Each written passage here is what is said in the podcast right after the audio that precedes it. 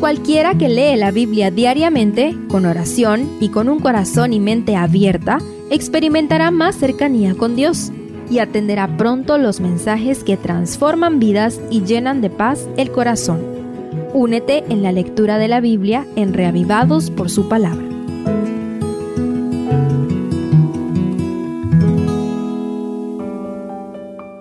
Segundo de Crónicas 23 siendo que la malvada Atalía había asesinado a todo posible rival y el único sobreviviente del linaje de David permanecía oculto en el santuario porque era apenas un bebé, el sumo sacerdote esperó hasta que el niño cumpliera siete años para llevar a cabo la operación Rescate del Reino de Judá.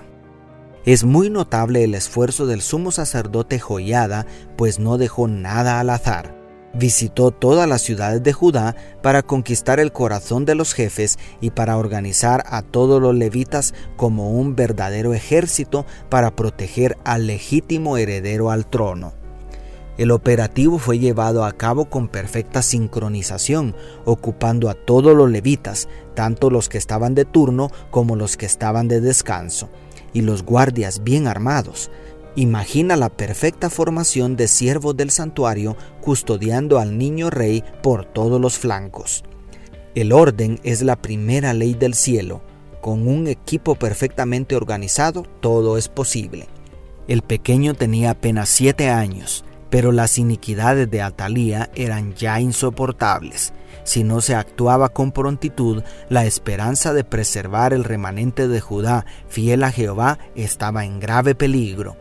Fiel a su cometido de preservar la lealtad a Jehová de todo el pueblo, el sumo sacerdote Joiada impulsó la corona y el peso de una gran responsabilidad sobre la cabeza del niño, habiéndolo educado para cumplir el propósito de Dios.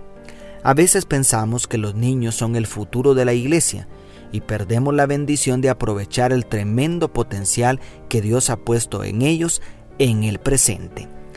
Cuando Atalía se dio por entendida del movimiento, empezó a gritar desesperada, traición, traición.